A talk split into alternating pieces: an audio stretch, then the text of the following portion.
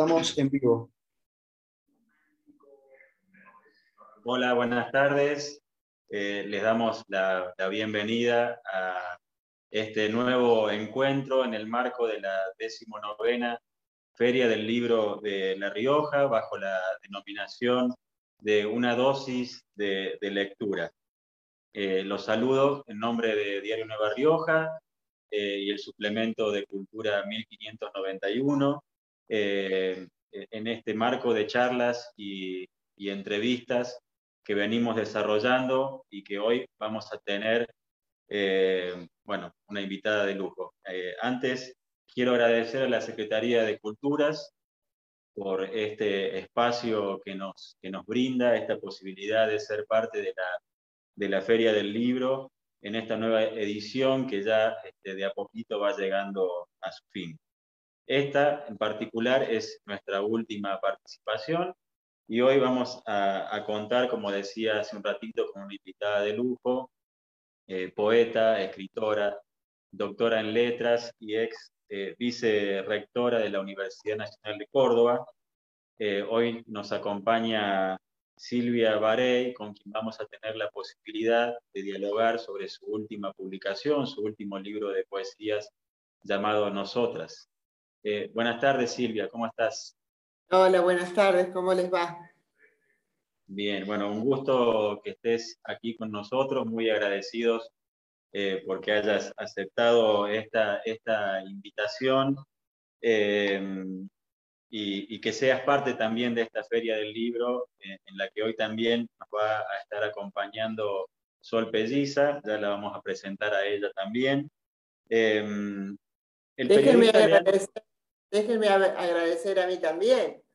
agradezco la invitación del diario de Nueva Rioja, les agradezco a ustedes, a la Secretaría de Cultura, por supuesto, y mm, mis felicitaciones por este trabajo que, que implica montar una feria en versión online, ¿no? Pero muy productiva, muy importante. Y, por supuesto, un agradecimiento a la gente que nos está escuchando. Seguro, ya se va sumando gente al, vivo. Eh, quienes quieran verlo, por supuesto, pueden seguirlo por la página Letras en Conexión. Eh, el periodista Leandro Calle eh, escribió, entre, entre otras cosas, sobre nosotras, que es un libro que se abre para todos y todas. La escritura de, de Silvia nos envuelve entre sus delgados hilos resistentes como el acero. Sí, también de eso se trata, de una larga resistencia vital y poética de las mujeres en todos los ámbitos.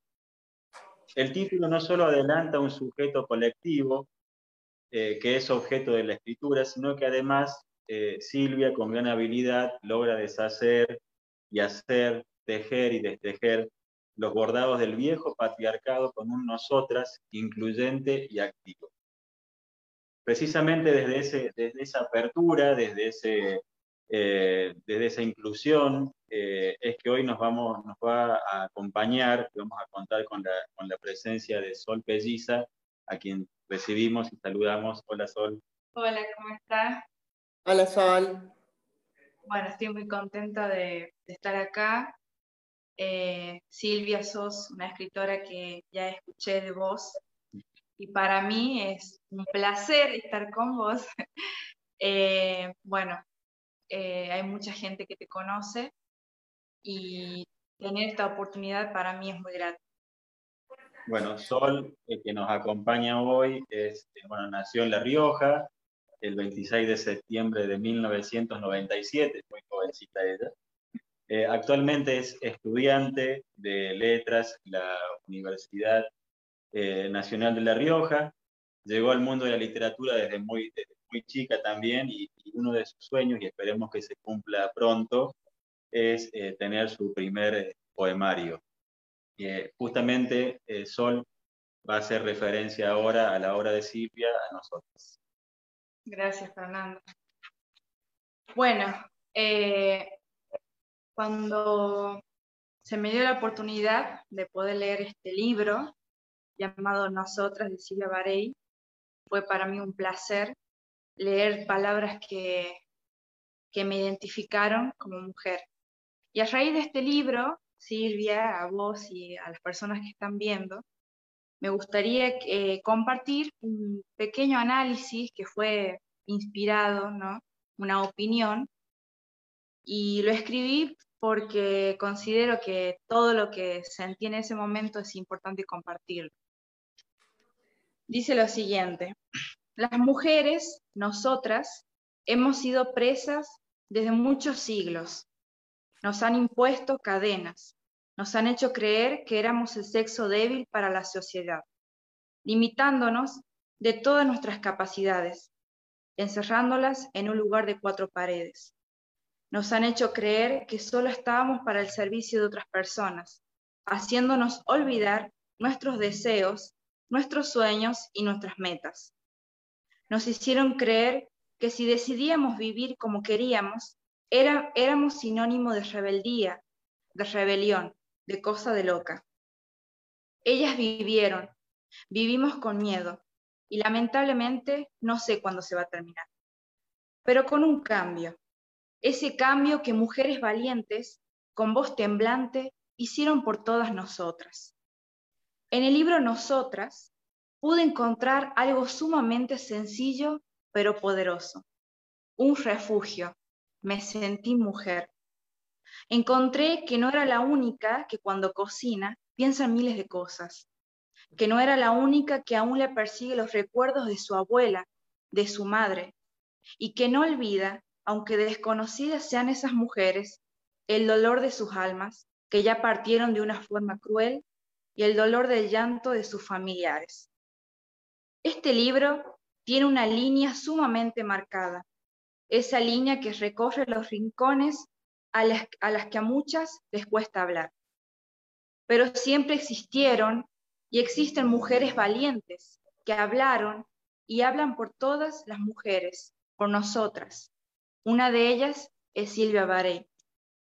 Ha logrado unir la voz de ella con, las de otras mujeres escritoras para dar a conocer esta grandiosa lucha que se ha llevado por siglos, por la misma razón que tenemos todas, ser libres. Otra vez, la palabra demuestra con fuerza que sin ella no somos nada. Gracias a esos libros escritos de historia, podemos saber que el feminismo comenzó en el siglo XVIII y que en Argentina, en este siglo XXI, el feminismo es más fuerte que ayer.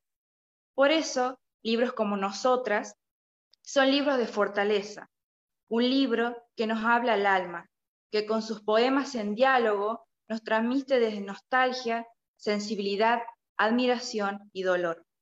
Mencionando a mujeres importantes en la historia como Eva Perón, y hacernos parte de estos poemas a todas las personas que se sienten parte de la esencia femenina, que son parte del ser mujeres día a día, desde cualquier lugar y circunstancia. En la actualidad, en Afganistán, las mujeres son sumamente violentadas. Se les está prohibiendo de muchas cosas, lo cual para mí es un inmenso dolor porque como dijo Eudre Lorde, no soy libre mientras que otra mujer sea prisionera, aunque sus cadenas y las mías sean diferentes. Por eso, el libro Nosotras nos hace recordar que muchas mujeres tuvieron que esconder su identidad para lograr su camino. Y que a pesar de que no somos solo palabras, sino hechos también, como dice en el prólogo, seguimos en pie, seguimos luchando por la causa desde muchas maneras y agradezco que Silvia lo haga desde la palabra, algo sumamente poderoso y valioso, porque la palabra es el arma de las mentes y de los corazones. Para finalizar, me gustaría leer un poema de nosotras, que fue uno de los que me gustaron, que se llama Cabellos Salvajes. Que las voces viajen hasta los desiertos, donde mis hermanas tejen con su aliento. Ellas, las que no, fueron a tu escuela, saben del esfuerzo por gritar al viento, no las dejes solas. Llegamos a tiempo para audir la trama del telar inmenso, que nos habla a todas del mismo argumento. Prisioneras fuimos de viejos mandatos, que el terror sostuvo y que hoy se quiebran por el mismo peso que hunde el verdugo. Hazte a un lado, amigo, nuestras voces vuelan. Y es que aunque no sepas, mientes, del amor ya no sé nada. Sí creí, me equivocaba. Dime, ¿a quién fuimos, a quién fuimos fieles? Una parte de mí amó. Éramos tantas personas, somos muchas más ahora. ¿Cuál de nosotras murió? Si se puede amar distinto, sin contar y sin demanda, que se vuele mi mirada cuando lleguen los pilpintos. Pimpollos que de flor caían. Si de día lo que quedaba eran notas que cantaba, noches de manos vacías. Para aquel que cabalgó es mi cabello salvaje. Se secaba en las hamacas con malabares de amor. Si se puede amar distinto, sin contar y sin demanda, que se vuele mi mirada cuando lleguen los pilpintos. Este poema es la letra de una canción estrenada en Córdoba en diciembre del 2018 por el coro femenino bajo la dirección de Rodrigo Ramos Ruiz. Sigamos uniendo esa voz como lo hace Silvia, porque hablar lo podemos hacer de muchas maneras y su palabra lo logra armoniosamente. Nosotras, me recuerda y me hace entender la fortaleza que tenemos las mujeres, las del barrio, las de la familia, esas que caminan por las calles, la mía misma. Muchas gracias. Gracias, Sol. Muy hermosa tu presentación de mi libro.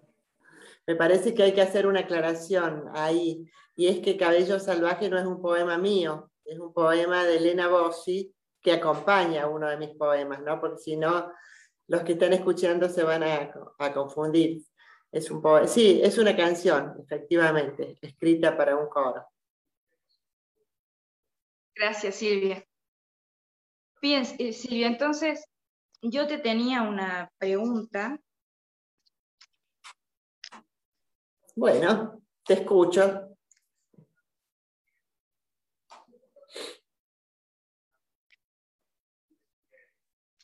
Bien, la primera pregunta que surge respecto a tu libro, que me gustaría saber por qué del diálogo con otras poetas. ¿Cómo surge este diálogo, esta idea? Bueno, eh, yo tenía escrito un conjunto de poemas, todos con, con tema mujer, vos lo señalaste muy bien cuál es el, eje del libro. Y bueno, como cuando nos pasa a todos los escritores, cuando Fernando podrá decirlo y vos estarás armando el tuyo, por lo que escuché. Cuando uno tiene ya un, grupo de poemas, un conjunto, empieza a pensar si no podrán formar parte de un libro, ¿no? Y, entonces eh, me di cuenta que yo, que pensaba que el libro se podía llamar Nosotras, pero claro, pero Nosotras era yo sola, y digo, acá está solo mi voz, no puede llamarse Nosotras y que no hablen otras mujeres. Entonces, un, un día que me junté mm, a, a, conversar y a, y a, charlar con una poeta de, de Córdoba, que es Susana Cabucci, una muy importante poeta, hicimos el ensayo de poner en diálogo uno, un poema mío que habla sobre los migrantes y unos poemas que ella estaba escribiendo sobre su familia migrante de Siria. Los pusimos en diálogo y, vimos que quedaba realmente muy hermoso ese diálogo. Entonces ahí empecé a pergeñar la idea de que cada poema mío tenía que ir acompañado por el poema de alguna poeta argentina contemporánea que estuviera viva. Y bueno, empecé a escribir a distintas poeta en el camino, lamentablemente se murió Cookie Ram de Salta, pero ella ya me había mandado el poema y por supuesto que, que su poema quedó, ¿no es cierto? Que es un poema Milagro Sala. Así que son poemas en diálogo porque después que yo tuve los poemas o que yo seleccioné o que me mandaron las poetas, yo este, hice como una especie de intervención de, sus poemas en mi escritura. Tomé algunos versos y los intercalé para que efectivamente el diálogo quedara este, como, como más claro, ¿no? O sea, es otra voz poética que de algún modo este, fructificó junto con la mía y le dio, me, parece que más fortaleza a los poemas, ¿no? Eh, Silvia, eh, Sol en su, en su análisis, ah, bueno, empleó una palabra en particular que a mí por lo menos me, resultó interesante, que es la palabra refugio. Em, y la pregunta es, ¿cuál, ¿cuál es el refugio que vos encontrás en la poesía? Y a su vez, ¿cuál es el refugio que la poesía tiene para vos y para las, para las mujeres en general?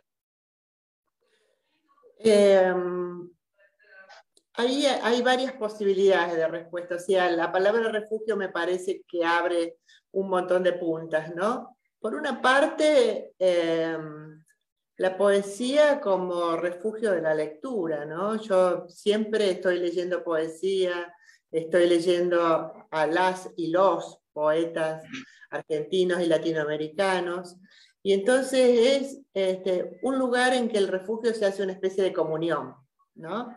De, diálogo, como propone este libro, de escucha atenta y de, y de diálogo con el otro. Por otra parte, me parece que, que, la poesía, o tal vez la escritura, ¿no? o tal vez la literatura, dicho así de una manera muy, muy general, sea también una especie de tabla de salvación, ¿no? una especie de refugio contra el mundo. Eh, estaba señalando Sol el tema de, que nos tiene tan acongojados a todos y todas, ¿no? de las mujeres en Afganistán. Y justamente en, estos días, viendo esas imágenes terribles, imaginando lo que no vemos, ¿no?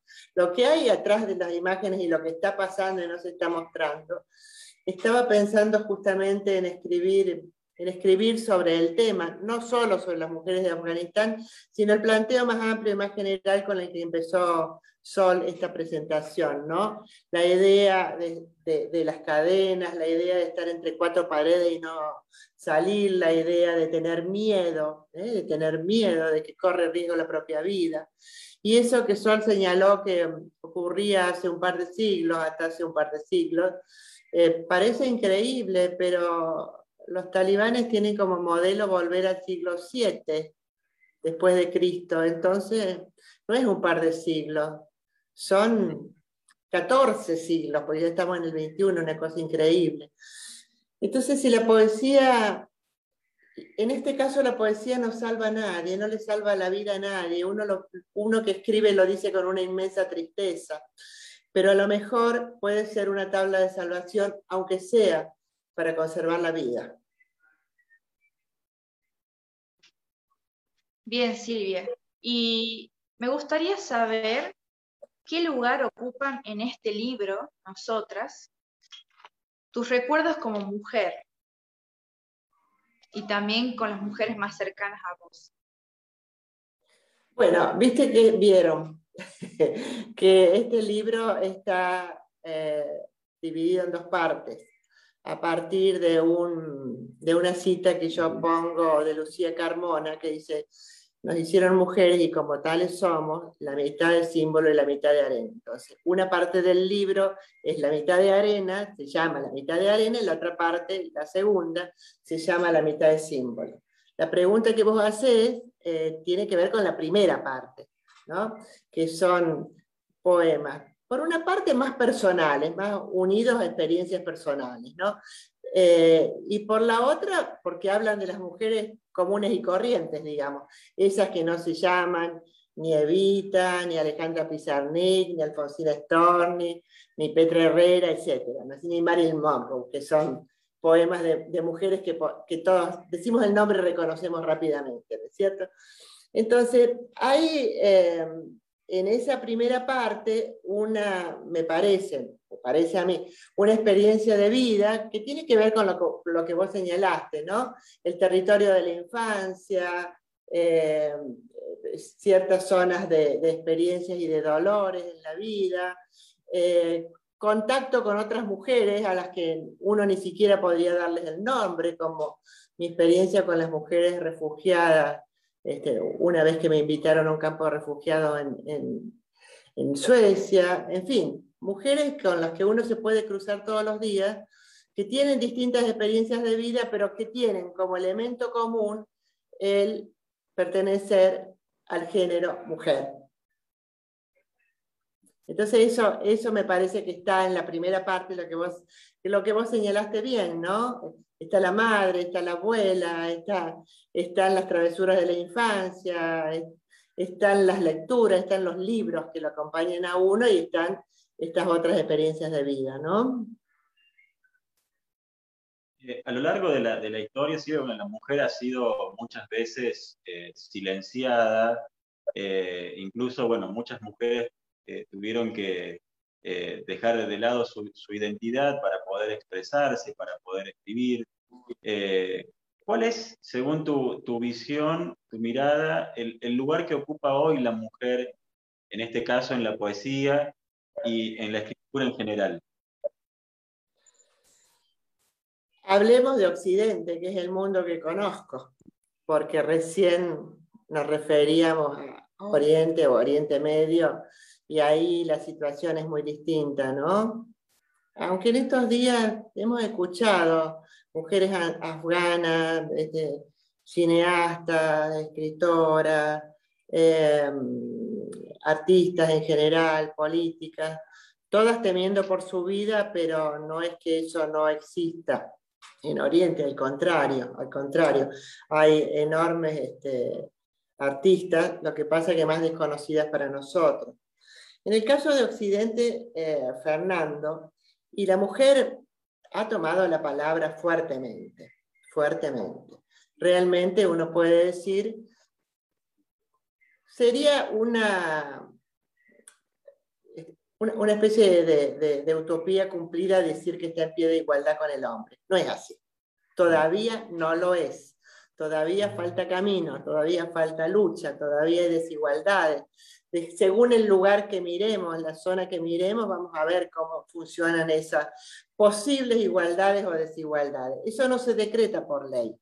Eso se conquista en la pelea de la calle y ya se vio en la pelea por el no menos, en la pelea por el aborto, por, las leyes de inclusión, etcétera, ¿no es cierto?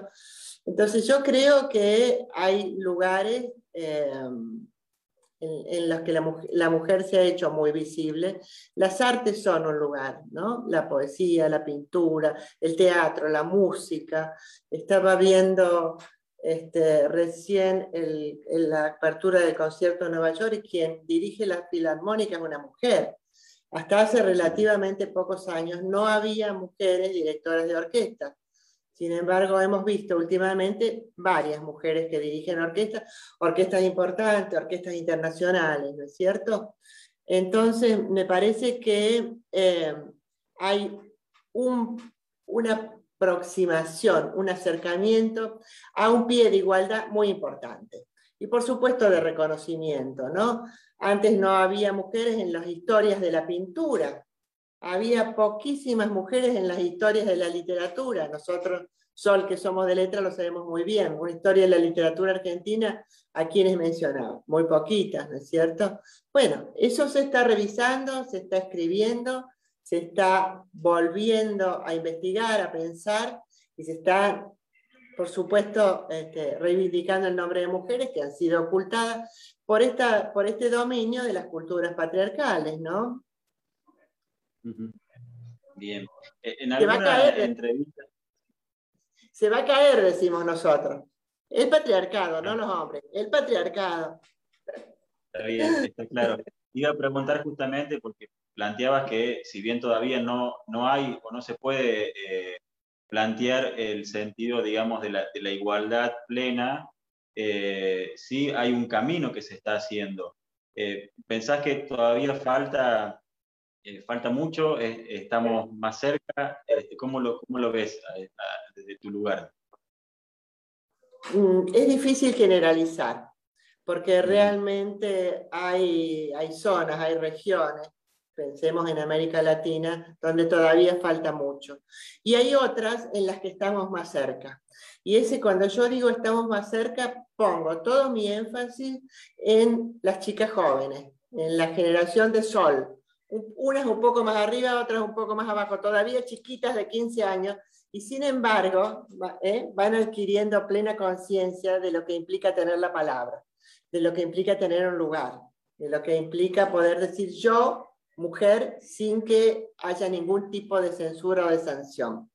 Entonces, me es difícil decir para todas, ojalá lo fuera, que estamos más cerca, pero para algunas ya estamos más cerca, están más cerca, y otras todavía, todavía no. Hay, hay sociedades en América Latina que son profundamente machistas todavía, todavía. Bueno, entonces ahí la, la pelea sigue siendo más dura, ¿no? Pero bueno, no importa, las que marcan, las que empezaron en el siglo XVIII, las inglesas que empezaron a fin del siglo XVIII, marcaron un camino. Bueno, estamos en el siglo XXI, mucho, mucho se ha marchado por ese camino. Eh, en alguna entrevista eh, anterior afirmaste que, lo voy a leer eh, textual, este, en referencia a nosotras, este es un libro de un yo en plural, pensado en múltiples voces, conciencias, rostros que pretenden dar cuenta realmente de su título, Nosotras. He trabajado los poemas, los propios y los de las poetas que a pecho abierto me acompañan, de modo que constituyan bordados y contrabordados dentro de una misma escritura una escritura que se inscribe indudablemente en un estado de la cultura en la que nuestra palabra, la de las mujeres, ha emergido con una fuerza eh, hace mucho tiempo convocada. Eh, intuyo, digamos, de todas formas te, pregunto eh, si vos crees y, apostás a, a una construcción colectiva de la palabra. Ah, sí, totalmente. Sí, sí, sí, totalmente. Porque aunque uno escriba en soledad, cosa que sucede normalmente, ¿no? Aunque uno esté encerrado entre cuatro paredes, la, pandemia nos ha dejado una gran, un gran aprendizaje en relación con las cuatro paredes, ¿no? O, o que esté solo sentado en el jardín de su casa, como suelo hacer yo, que me siento bajo de un árbol con una hoja y un papel, simplemente a mano como en los tiempos más antiguos, después paso y corrijo, ¿no es cierto? Aunque uno esté solo, en realidad la palabra es siempre una palabra plural. Nunca este, decimos algo tan original, tan, tan original que nadie lo haya dicho antes. Toda palabra implica las voces de otros, de otras palabras. Escribimos con todos, con todas. Entonces, ese lenguaje ya está permeado por lo social. Nadie dice nada fuera de su época, por más original que sea, porque si no, no lo entenderíamos. Entonces, a mí me parece que más allá de la voluntad explícita de incorporar las voces de otros, como es el caso de este, de este libro, ¿no es cierto? Pero no de mis otros libros, ¿no? Más allá de esa voluntad explícita está la palabra de todos, la palabra de todas, lo que se dice en la calle, lo que la forma en que han hablado las abuelas durante en nuestra infancia, por ahí las incorporamos, por ahí decimos, decimos cosas que nosotras ya no decimos, pero que aparecen en el poema, ¿no? Y a voces que inevitablemente que funcione de esa manera. Me, parece a mí, ¿no? La palabra es dialógica. el principio dialógico es la forma del lenguaje, del lenguaje humano, ¿no? Siempre estamos en contacto con otro, pensamos en otro, en contacto con otra conciencia, cuando decimos una palabra, decimos, resuenan muchas voces y muchas cosas, ¿no? Y, hablabas hace un rato de, la situación de Afganistán, ¿no es cierto? Que hoy es un ejemplo muy, muy claro, digamos, de situaciones de, mucha violencia respecto de la mujer, eh, violencia en general, pero también en particular, y muy en particular respecto de la mujer ¿Cuál, es eh, la fuerza que tiene hoy la, palabra de la, mujer, digamos, en este, este contexto, eh, para justamente poder eh, expresar estas situaciones? Afganistán a mí me parece que es el peor de los ejemplos. Efectivamente es el peor de los ejemplos. Está sucediendo ante los ojos del mundo y ante la impasibilidad del mundo, me parece, ¿no? Y en muchos casos ante la dificultad para intervenir o para actuar. ¿Qué están diciendo esas mujeres? ¿Qué están escribiendo? ¿Qué están pensando? Y posiblemente no lo sepamos o lo vayamos a saber dentro de unos años. Sin embargo, hay muchas situaciones de ese tipo muy graves, muy difíciles, como las de las mujeres migrantes, por ejemplo, Las mujeres que dejan su país con sus hijos a cuestas y emprenden una larga marcha, cruzan un mar, suben a un bote, etc. Y esa voz, que también es una voz terrible, dolorida, ante los ojos impasibles del mundo, como estoy diciendo, sin embargo esa voz la estamos escuchando. Eh, hay muchas mujeres migrantes que ya han conseguido llegar a un lugar, han conseguido un mínimo trabajo, han logrado proteger a sus hijos y se han puesto a escribir, se han puesto a pintar, se han puesto a hacer tapices, se han puesto a mostrar al mundo cómo está plasmado en esa obra su propio sufrimiento, su propia historia de vida. De eso sí tenemos, tenemos registro, ¿no? De las mujeres de Afganistán no lo tenemos todavía, todavía. Y aquí, más a nivel local. Más a nivel local. Bueno, a nivel local hay hay muchos colectivos trabajando muchos colectivos trabajando. En el pueblito donde yo vivo, en la sierra, hay un grupo de mujeres que se denominan Hilando la Sierra, Hilando la Sierra.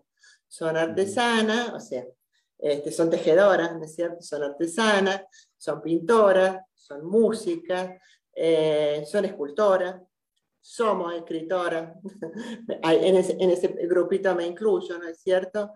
Hay muchos colectivos trabajando y cada uno, cada uno de estos colectivos, cada uno de estos grupos de mujeres, o cada una de las mujeres individualmente, eh, peleando desde su lugar aquello este, por lo que hace falta pelear en este momento. ¿no? Hay, una, hay un vínculo muy fuerte, muy importante muy necesario entre la pelea feminista, la pelea por los derechos de la mujer y la pelea por el ambiente.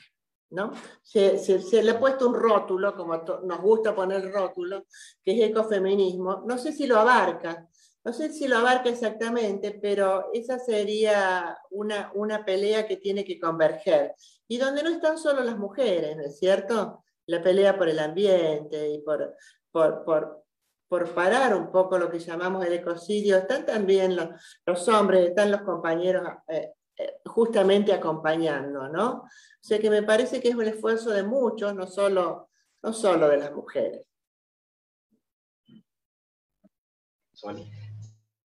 Sí, Silvia, y hablando de las voces que anteriormente habías nombrado, ¿cuáles son tus voces? ¿Cuáles son esas voces que convocan? Repetime la pregunta porque sé que se cortó y no te terminé de entender que me preguntabas.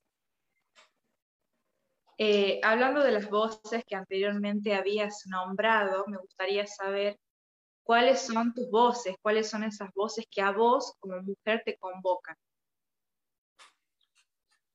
Em, no sería bueno dar nombres, porque digamos, me, me, olvidaría la mayor parte, después recordando esta conversación con ustedes, diría, no nombré esta, la otra, la otra, la otra yo este, te diría de una manera general que eh, me convocan las voces de la literatura, en primer lugar, simplemente porque porque soy profesora de literatura, ¿no es cierto? Porque es mi ámbito de trabajo y de estudio. Me convocan las voces de la literatura, me convocan eh, dentro de la literatura particularmente las voces de la poesía, me, convocan las voces de la música, me convocan las, voces de, de, las mujeres que están haciendo cosas en todo el mundo y que uno por ahí ni siquiera son conocidas, pero por ahí en un, en un noticiero, en un programa de televisión, de golpe aparece una mujer diciendo cosas y uno se da cuenta de que hay mujeres que nadie conoce, que simplemente le han puesto un micrófono en la boca y que ha dicho algo muy importante, ¿no?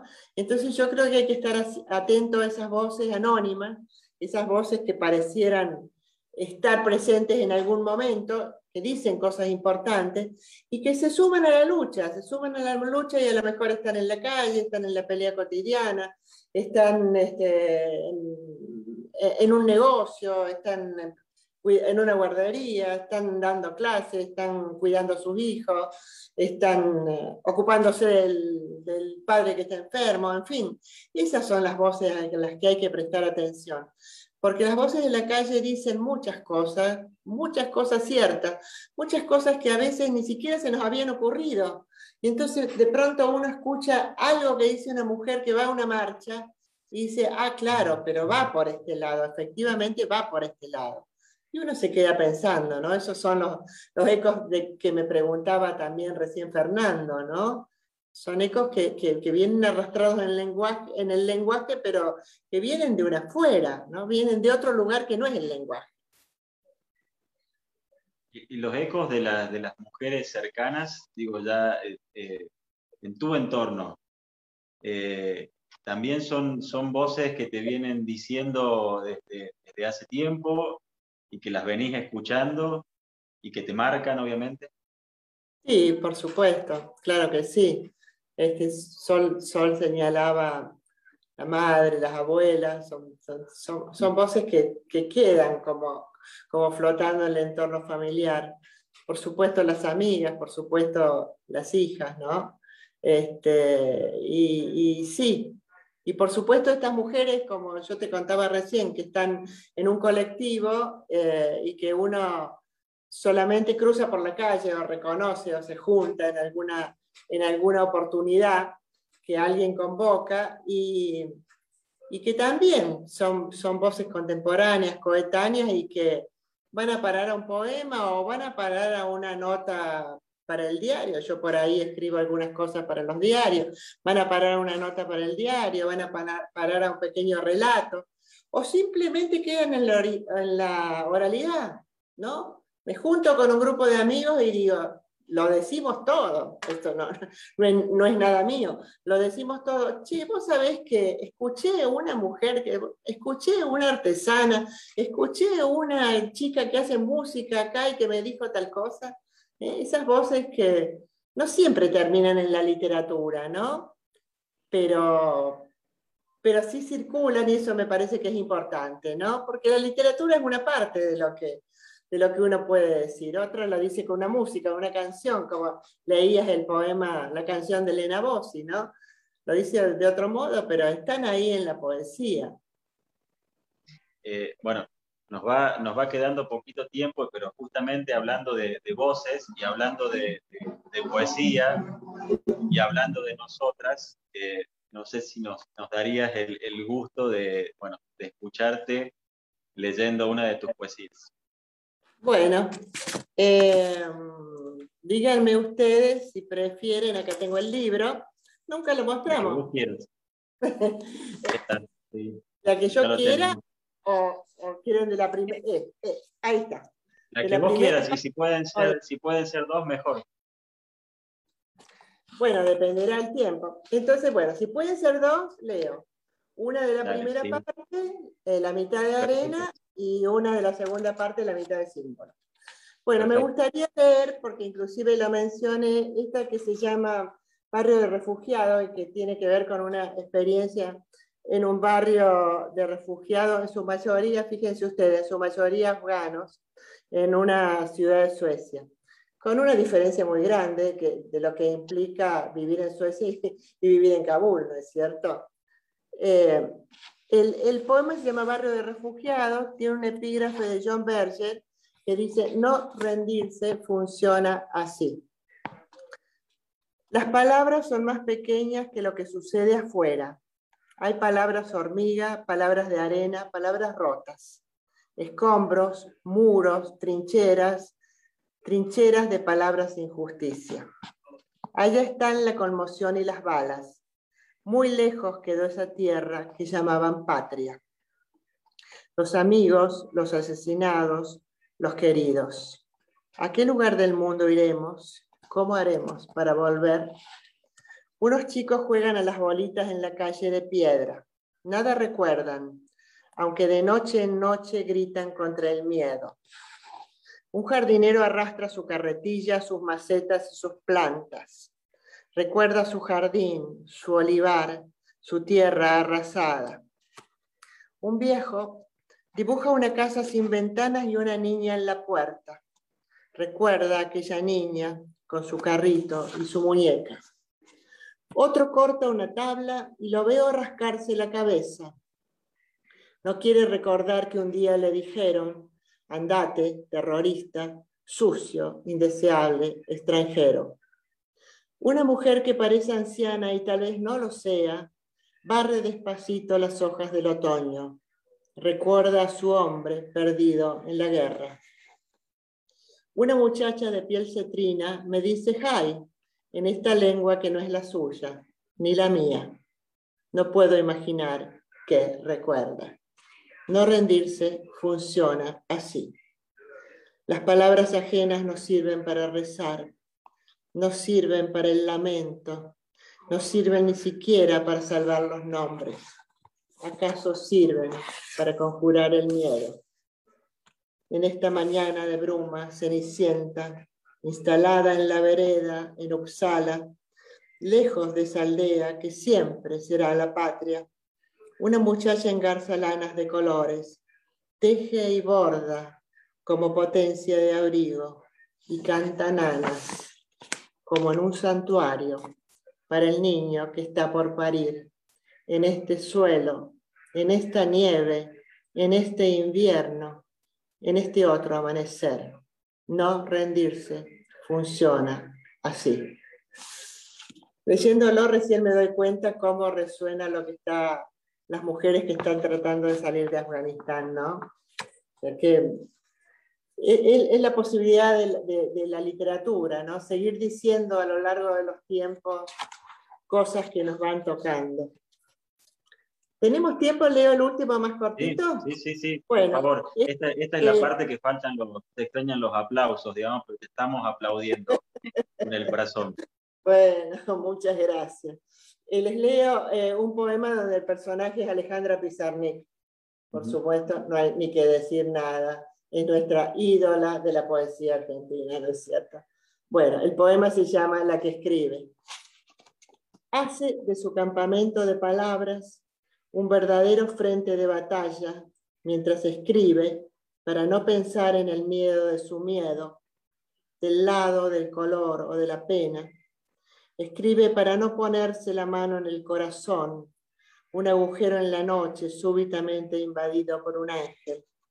Escribe en el paisito del nunca jamás, donde se respira un denso olor a incienso, a huesos brillando, a camisa en llamas, el paisito donde la nombran Alejandra, y avisora la victoria lejana, un ancla en lo visible, a la luz de una lamparilla que derrama sobre la página una gota de sangre clara. Imagino que ya estamos con el tiempo. Hermoso, muchas gracias. Eh, sí, pero antes te cuento que nos están, están entrando mensajes, muchos saludos para vos, este, algunas preguntas también. Una en particular que creo que algo ya, ya dijiste, eh, pero preguntan si escribir eh, nosotras te sanó. Me sanó. Sí, seguro que sí. No, no sabría decir exactamente de qué, pero seguro que sí, seguro que sí. Hablamos hace un rato de la poesía como refugio, como tabla de salvación. Eh, no, no, no especialmente para mí escribir nosotras, sino simplemente escribir. Simplemente escribir. Más que sanar, salva. Bueno, Silvia, muchísimas gracias. Gracias. con el, tiempo, la verdad que ha sido un placer enorme poder tenerte en esta feria del libro, un honor para nosotros poder charlar con vos y obviamente muy, muy agradecidos. Bueno, y adelante ustedes dos, cada uno con su escritura, ¿no? ya, sé que estoy, ya sé que estoy hablando con dos poetas. Muchas gracias a ustedes. Muchas gracias por todo. A los que nos han escuchado. Gracias, Silvio, por tu tiempo. Y bueno, te esperamos en la próxima Feria del Libro con los brazos abiertos. Muchas gracias. Ojalá puedas, pueda ser presencial. Me encantaría. Muchas gracias a ustedes. Bueno, muchas gracias. Un abrazo muy grande y muchas gracias a la Secretaría de Culturas por el espacio eh, y a la gente que se fue sumando al vivo, que fue dejando sus mensajes. gracias por acompañarnos y bueno, será hasta la próxima. Un abrazo grande.